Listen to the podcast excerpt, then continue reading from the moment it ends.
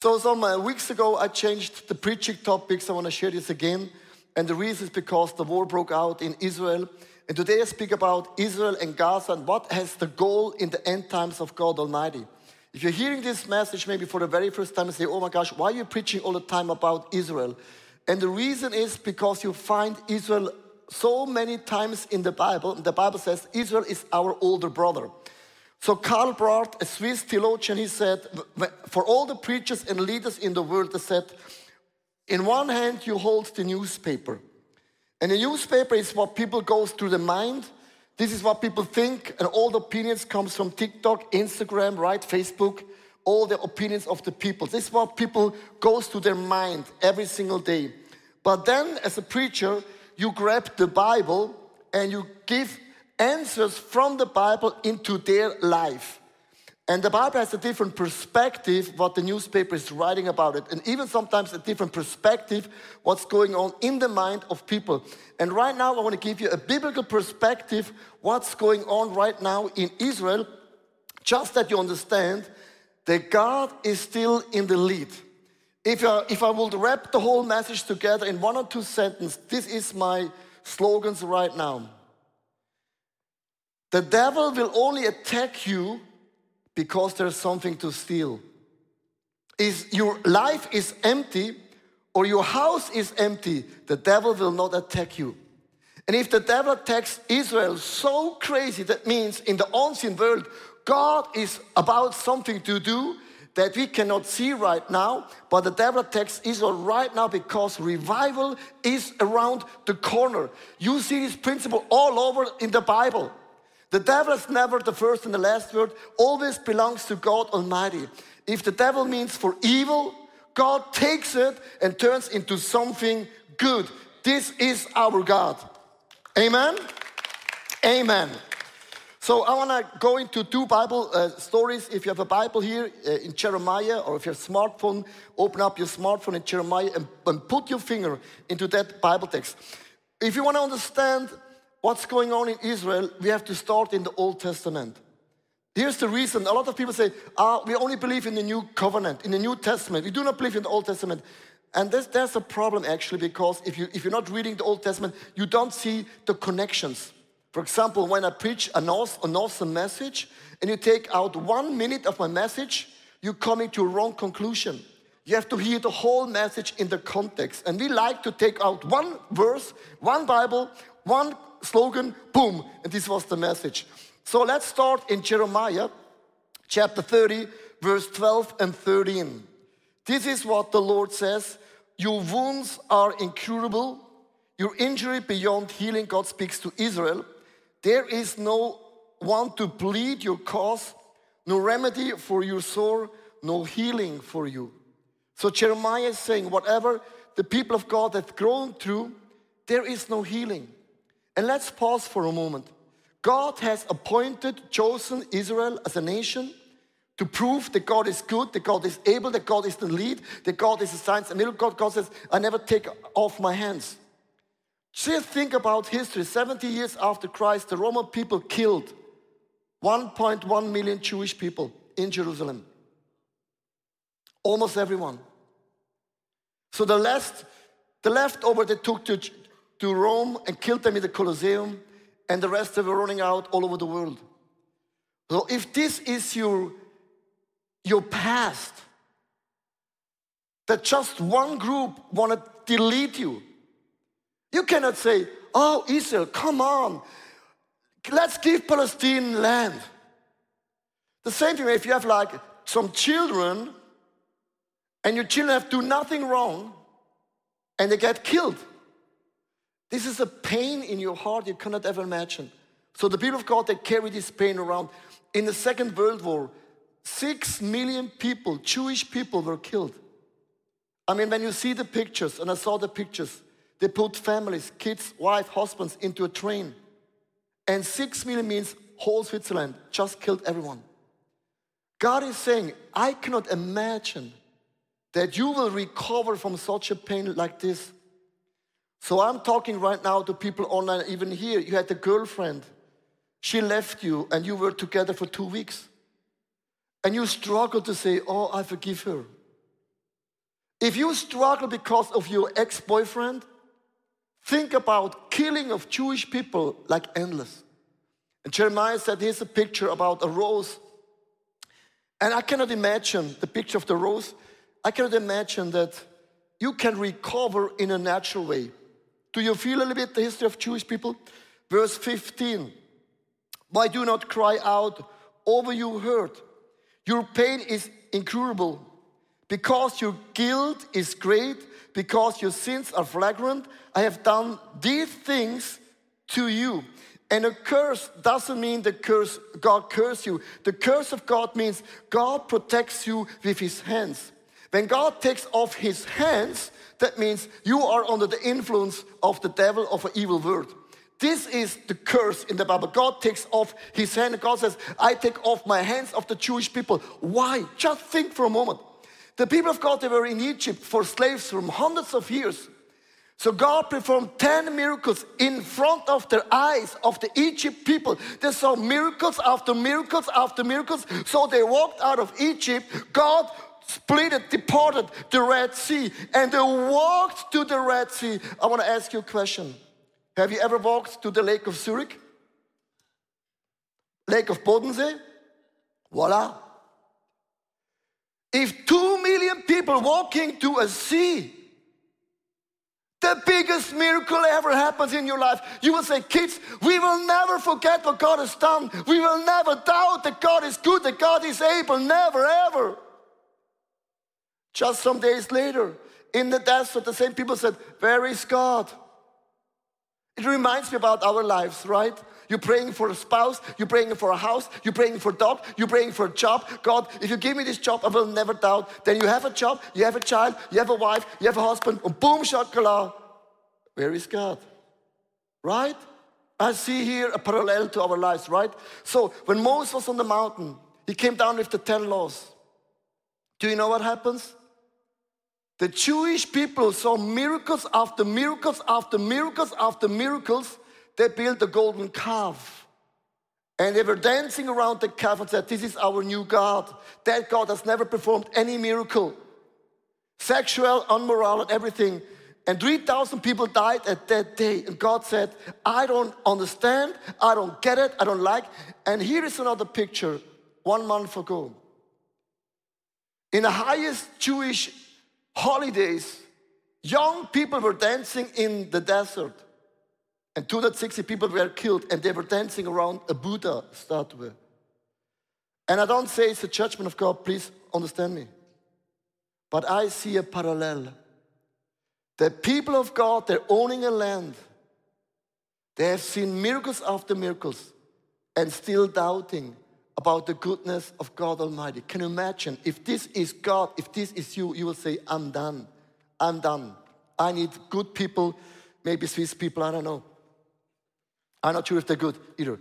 Jeremiah 30, verse 17 to 18. Now, now it turns to something good. If you are here for good news, now comes the good news. But too many times, there is only good news because there's bad news. There's only grace because there's also judge. You have also to speak about both. Oh, this is a side note. I'm so on fire.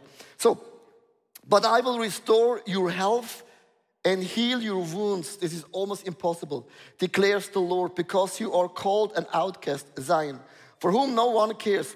This is what the Lord says. I will restore the fortune of Jacob's tents, and I have compassion of this dwelling. The city he will rebuild on the ruins, and the place will stand in a proper place. God is saying to the Jewish people, I bring you back to the land of your forefathers. Here is a promise. When God says yes to you, a yes will always be a yes. Sometimes you say, Hey, I promise you. But then you change your mind and say, Yeah, you know why I changed your mind? Because two years ago was after COVID. But now times have changed, and that's why my promise has to change a little bit as well. You know what I'm talking about? But God will never change His promise. A yes is always a yes, and a no always be a no. Not I have found God, God has found me. Not I was looking for God, God was looking for me. The Bible says there were 99 sheep. God led 99 sheep just there, And I was the one sheep, and he found me. And listen to me, I'm a Swiss guy. We are good in banks and insurance companies. We know all about numbers. Every Swiss guy will say, God, it doesn't make sense. 99 to 1 doesn't make sense. I tell you why it makes sense. My wife and I, with our family, we were in America in an amusement park, in a big, big park. So we lost one of our son in the crowd. So my wife, she gets very nervous. She starts screaming the name of our child. She did everything to find a child. I could say, baby, calm down. It's only one of two. I mean, we still have one. I know some people that have not even one. I mean, if you're going home, of course, you came with two, let's go home with one, but still we have one. It's 50 50, right? Will a father ever say that? Listen, whatever your son has done a day before, he could misbehave, he could lying, stealing, spitting on you, he could do everything on you. You are really mad and really angry, but the moment you lost a son, your game is changing immediately. You do everything in your power to find him back. This is the DNA of God Almighty for you and me. Come on, let's give God for that a big round of applause. Come on. If you don't understand the heartbeat of God, you don't understand why God is still for Israel and why God will never ever give up you and me. Let's go to Romans chapter 11. And that's the next Bible verse we want to beat for the next minutes. In Romans chapter 11, verse 11, I ask them, did the Jewish fall so they will be lost forever? Some people say, God has given up the Jewish people. And a lot of Christians, they will say, we are not in the line of Jewish people anymore. God has chosen us. He just dropped the Jewish people. But Paul, our Paul, you, and my Paul is saying, no, no, no. God didn't uh, let the Jewish people fall forever. Not at all. It means the people who are not Jewish were able to be saved from the punishment of the sin because the Jewish sinned by not putting their trust in Christ because the Jewish people were drifting. This was the reason why the gospel was shared to you and me. We like the pagans. This made the Jewish jealous in those who are not Jewish. So the Bible says our job is we make the Jewish people jealous. So we have a job. Our job is to make the Jewish people jealous. Are you with me? So how God will make the Jewish people jealous about you and me? It's not, it's not our lifestyle, it's not where we come from. God is so clear why we make the Jewish people uh, jealous. And I want to go into a very, very simple story. 70 years after Christ, and you have to understand, the Roman people, they destroyed the temple of Jerusalem. They have stolen all the gold, all the silver, everything. This is very important if you want to understand history and culture and the Bible. This is the key in our story. So the Jewish people destroyed everything. They stole everything out of the temple.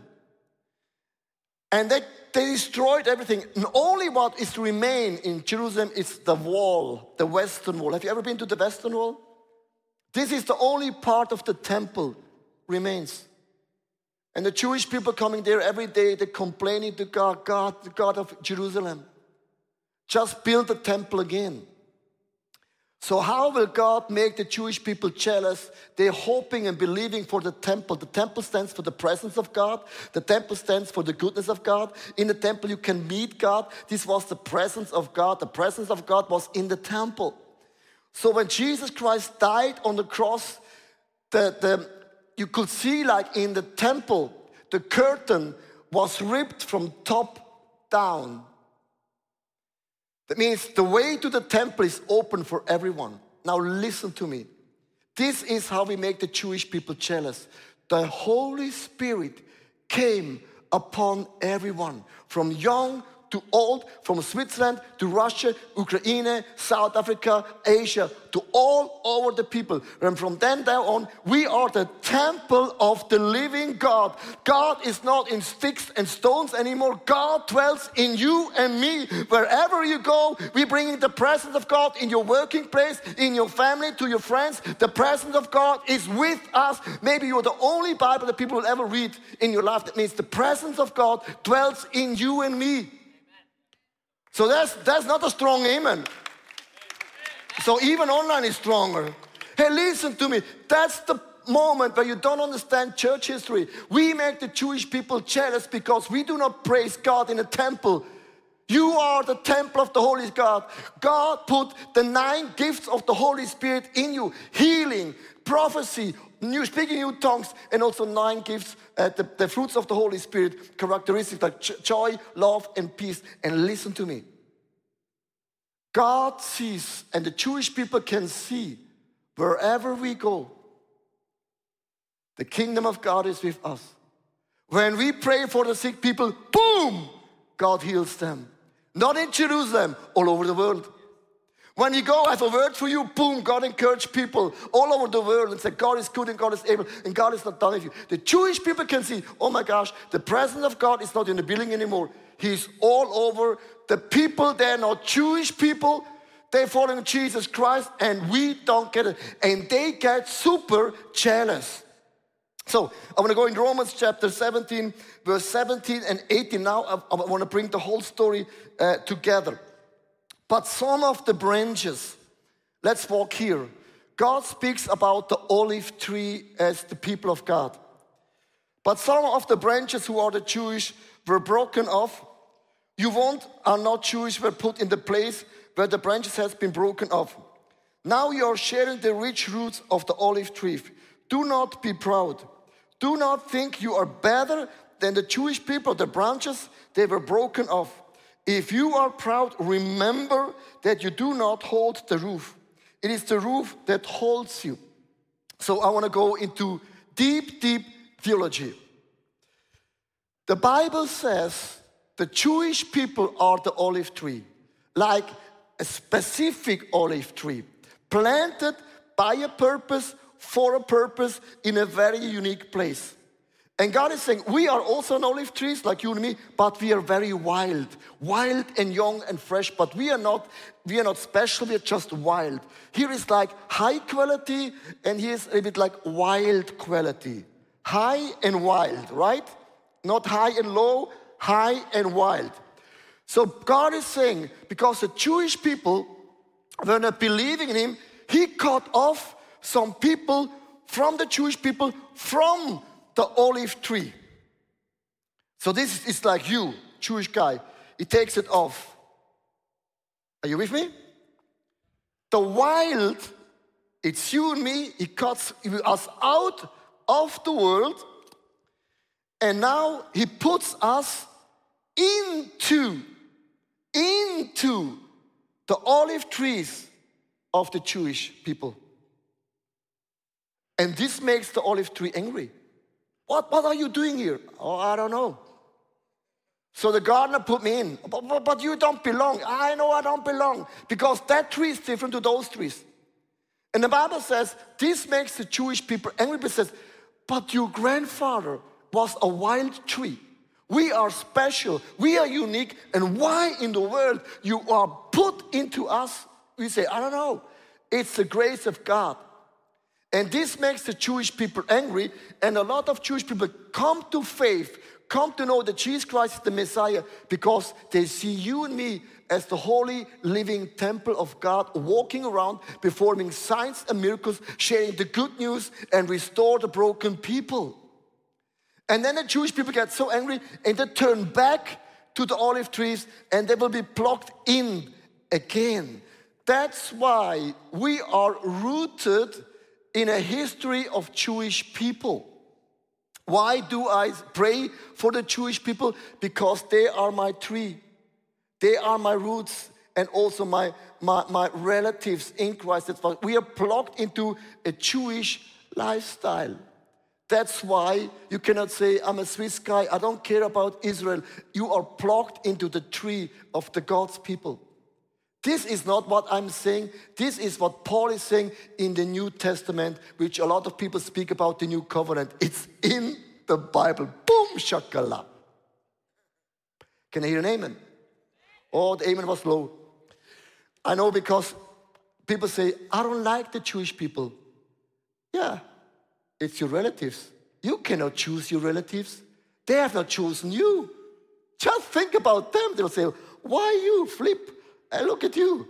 What are you in my olive trees? This is the grace of God and the family of God. It's so different varieties. And now I want to close with what happens every time when the devil attacks something. God is about something to do. Now I want to explain you guys every time when the devil attacks Israel, God turned the story into an amazing blessing story. So are you with me? Are you with me? Are you with me? Online, are you with me? Oh, they're loud. I can hear them from Bali. So, from struggle to triumph, write it down. There is always a divine turnaround. So, listen how we make the Jewish people jealous.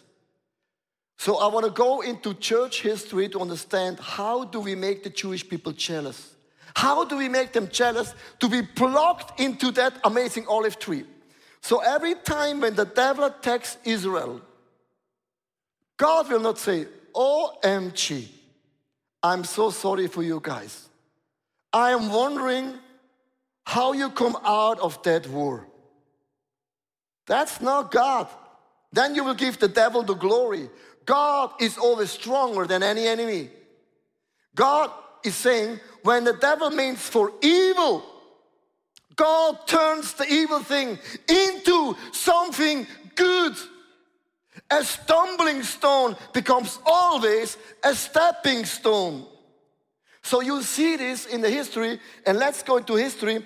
In the year 80, 82 to 80, 1903, 25,000 Russian people and Romans people, they had to run away from their nations because their nations said, You're Jewish people, we don't like you, we don't support you. And they start to fight against the Jewish people. What the devil meant for evil, God turns into something good. They were running away to Israel. But in that time, there has not been no official state of Israel. In the same time, in Ireland, a revival broke out from Evan Roberts. He saw a revival broke out in Ireland like never before. The same year, when Israel was attacked in Russia, and also other nations like Poland, Germany, in the year 1906, in the Azusa in America, revival broke out. The Holy Spirit was pouring out like never before. People get healed. They start singing in, in new tongues and miracles after miracles took place. Can you see the link? If the devil means for evil, you push it down here, boom, comes out here. You cannot stop the kingdom of God because God pours out the Holy Spirit into what? In you, you and me, because we are the living temple. So now you hear and say, Pastor, why in the world we are singing and praising the way we do? In the Azusa Street, here's a picture. Please write this down if you have space for a tattoo. Here's our tattoo. Um, signs and wonders break out. You see singing of choruses again and again and again. It's not our idea, also not of Bethel. 100 years ago, people were repeating the songs and the songs. And after every song, people were like, yeah, come on, woohoo! They were excited about God. That's why we clap about every song. We are excited about God. And then we're lifting up their hands, and you ask them, why in the world are you doing this? And God will say, the devil meant for evil in Russia, in Poland, Germany, they kicked out the Jewish people. But in the same year, I poured out the Holy Spirit into the temple of you and me. You cannot stop the kingdom of God. Amen. In the year 1948, when, when Israel became a nation, and everyone was agree about the nation. In the same one day later, uh, five nations came to Israel Egypt, Lebanon, Syria, Iraq, and Jordan, and they said, We want to destroy Israel forever. We want to delete everyone. The problem about Hamas is you can give Israel 3% land, they will not be happy because they want to have everything. And they want to say, We want to destroy Israel. What the devil meant for evil, God turned into something beautiful. In America the a reign of movement. The Holy Spirit fell down in the south part of America to so many people, and they were filled by the Holy Spirit because you and me, we are the temple of the living God. You cannot stop the kingdom of God. Every time when the devil attacks Israel in one day, in one year, God in another world pours out the Holy Spirit, and you cannot stop the kingdom of God. I want to go on. The next, in the year 1956, the Suez Crisis again some people were fighting out Israel. But in the same year, the revival, renewal movement within the churches happened. A lot of pastors, they were not happy about their churches. And they were thinking about starting new churches. And the Holy Spirit came on them. And the church were renewed. And they kept and stayed in their churches. The year 1966, year 1967, the Six Days War, when the devil came attacked Israel again in six days. The charismatic renewal of the Catholic Church happens. Do you know that even in the Catholic Church, they have some Holy Spirit? Because, check out this picture 30 professors that came together, Catholics, and they said, God, we need a miracle. We are stuck in the Catholic Church. And the Holy Spirit came upon them because they are the temple of the Holy Spirit. And in the Catholic Church, a revival of the Holy Spirit broke out. Better later than never, right? Even the Spirit of God will not stop in the Catholic Church. Whatever you think about the Catholic Church. The year 1973 and the Yom Kippur War. Again, the devil attacks Israel again. What the devil meant for evil, what the devil meant for evil in your life, in your family, in your health, check it out. God will turn into something good because God is the lead. In the same year, like an extra church growth over all the denominations around the world, the Holy Spirit were poured out all over the, all the churches that even the Pope, the Pope said, the Pope said, the Holy Spirit is something good. Ooh la la. It's not from me, it's from the Pope. So, in other words, you cannot stop the kingdom of God.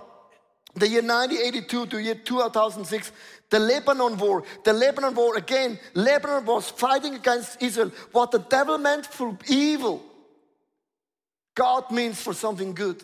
In the same year, somewhere around the world in Australia, far away from Switzerland, as a small church came together called Hillsong, Hillsong Live. Darlene Zschech, a very gifted worship leader, and Brian Houston saw the gifts in her and said, You will not perform on the stage. So start worshiping God in your basement. She was not happy about that leadership. She was obedient. She was days after days, weeks after weeks in the basement, crying out, God, you have given me gifts of praise and worship. And in that basement, she wrote the song, Shout to the Lord. And she performed that song on the stage. And boom, Hillsong become a role model in terms of praise and worship around the world. A worship movement like ever happens like never before. Uh, you heard maybe about Toxic Church, about getting rich from the worship. No, that's the wrong story. They started with a miracle. Can I hear an amen? Can I hear an amen? Can I hear an amen? Amen. Danke. Year 2009 and 14 and 12, operations of the Gaza. An unlimited church growth occurs over the world. So listen to me, whenever the devil tries to do something evil, push it down in another place in the world. The Holy Spirit is poured out by God into a temple like you and me. For the very first time in church history, there's been a church with more than one million people in a church building. In Seoul, I was there, 50,000 seats. They had around 30 to 40 church service a week. We have only four, I feel sorry. So it's never happened before. And now I want to close in the year 2023, this is now the operation of the iron sword. And I come to the preaching title. What has Israel and Gaza to do with revival, with the history, with the end of the times? A lot of people, when I preach to you guys, you don't understand. You just see what you see, you talk what you talk, but you have to see in the spiritual eyes what's going on right now in Gaza. It's the devil wants to destroy Israel. Not the first time, not the second times, again and again and again and again and again and again. That story has never changed since 2000 years, right? What the devil means for evil right now. And the whole world is saying, Israel, you will not survive. You will not come out strong. You will pay off for all things. This is the devil talking right now to the world. The devil is a thief, comes destroy and everything. And right now, listen to me. When the devil attacks Israel, God's people, you cannot win. And God will pour out right now, somewhere around the world, the Holy Spirit, not in bricks and stones, into you and me. And I don't know what it will be.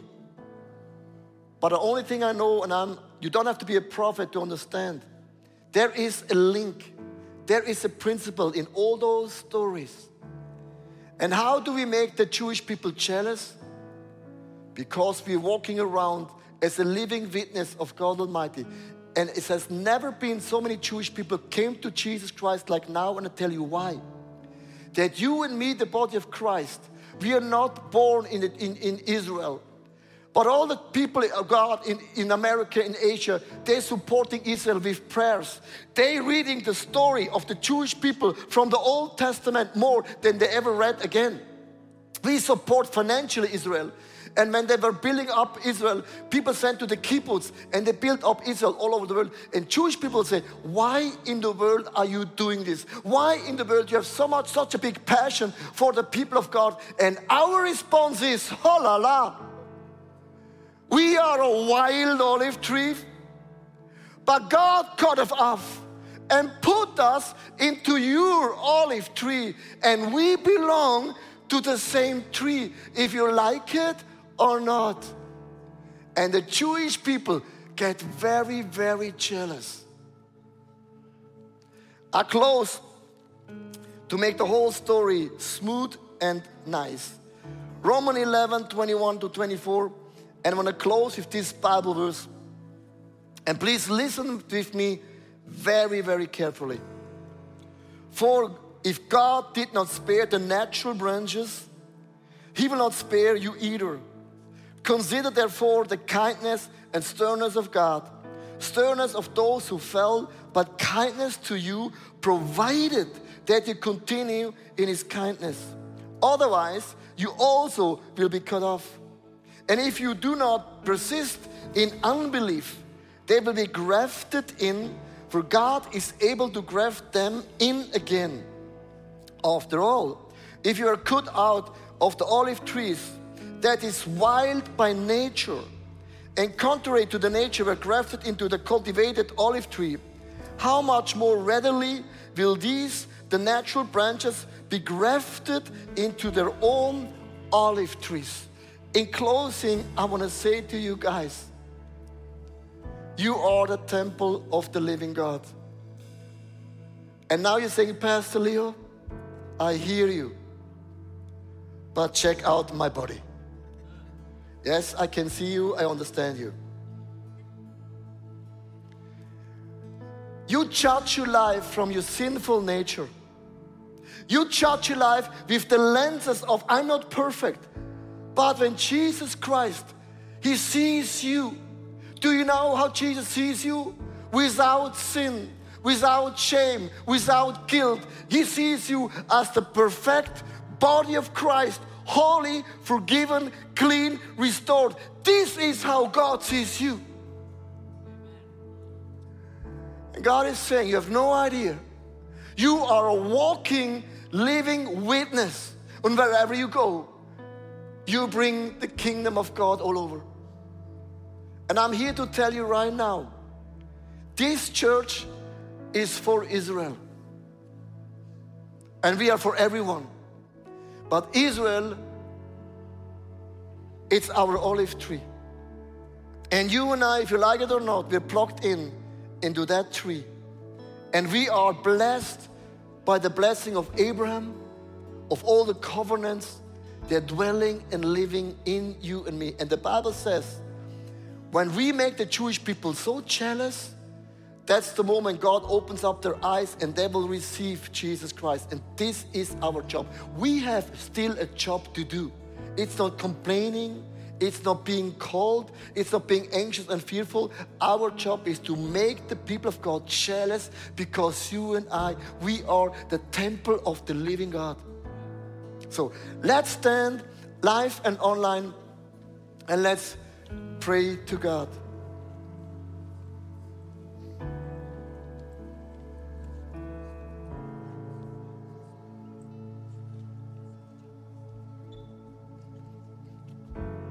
And Father God, here am I.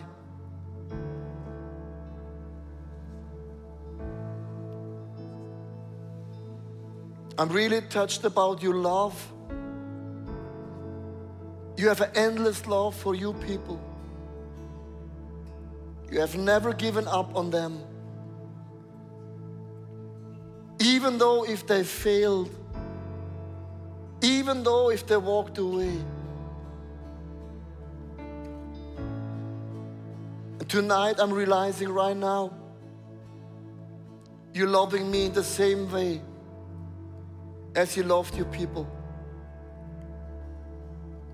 And I'm not perfect. I don't feel holy. I don't feel anointed. I don't feel like I'm a temple of the living God. And I'm here to say to you, Father God, have mercy on me. Clean me in my feelings. Clean me in my thoughts. Clean me in my walking. By grace, you plucked me into the olive tree of the Jewish people. I belong to the family of God Almighty.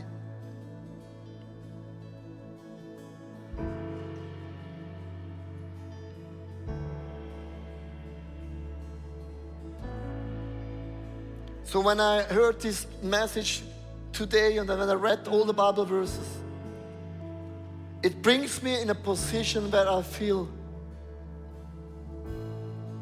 your love is another level. Your compassion has no end. And what the devil meant for evil, it's not because I did something wrong, because you are something about to do that I cannot see in my natural eyes right now. But spiritually, I can see I have heard, I recognize that you are the God of signs and miracles. You, the God who is above all the kingdoms, dominions of everything. And right now, Father God, I bless Israel. I bless my older brother. Bless Israel. Protect Israel. Have mercy on them. Bless the Palestinian people as well. Have mercy on Hamas. Have mercy on all those people They fight against you. Father God, have mercy. Have mercy. Have mercy. And be merciful right now. Right now.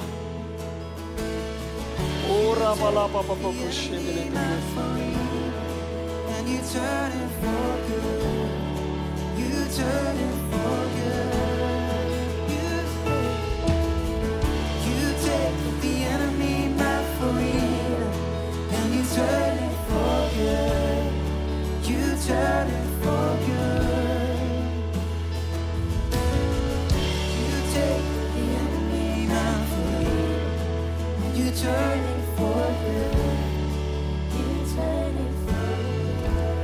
Church and online. I want to pray right now for healing. I know God heals always. But when you are the temple of the living God and the presence of God dwells in you, that means healing dwells in you as well. Maybe you need a healing in your soul. It's hard for you to let go, to forgive, I don't know. Maybe you need a physical healing or a spiritual healing. But Father God, right now, I pray right now. Jesus, you said, in your wounds we are healed. And right now, I pray right now for healing. In the wounds of Jesus Christ, I speak to you. I command in the Spirit of Jesus Christ, your soul is healed right now in the name of Jesus Christ. I say, your body part, whatever is sick, I call out that the, the spirit of sickness has to leave your body part right now. The spirit of depression, the spirit of, of pain, the spirit of heart issues, the spirit of fever, the spirit of brokenness, the spirit of liver issues. Right now, in the name of Jesus Christ, I speak out healing in the name of Jesus Christ. Also, in your spirit, I pray out healing in the name of Jesus Christ. And right now, wherever you are, also online, we receive healing. We receive healing. And healing doesn't take place of emotion. And healing doesn't take place because we are loud. Healing takes place because we believe. Because we believe. Right now, I want to encourage you let's believe. I believe in the Word of God. I believe in the nature of God. I believe in the promise of God who has never changed.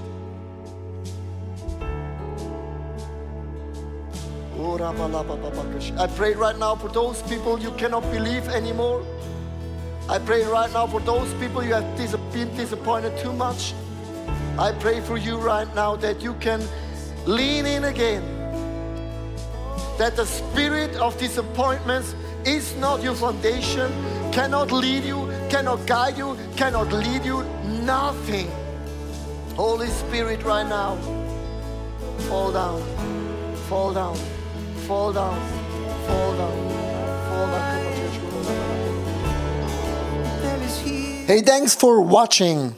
Hey, our passion for people is that we see them grow in their relationship with Jesus, live fearlessly, and influence their people and the surrounding in a positive way. And if you would like to be part of that vision, we thank you so much for your financial support because that would make it possible. I hope that this message spoke to you really. And if you don't have subscribed to our channel, please do this. And it's always a big blessing. Maybe you know some people in your or in your friendship. Say that podcast could be a very well cool thing. Just share the link because it's pretty pretty easy. And I'm looking forward to see you again. Tune in and God bless you and see you soon. Bye bye.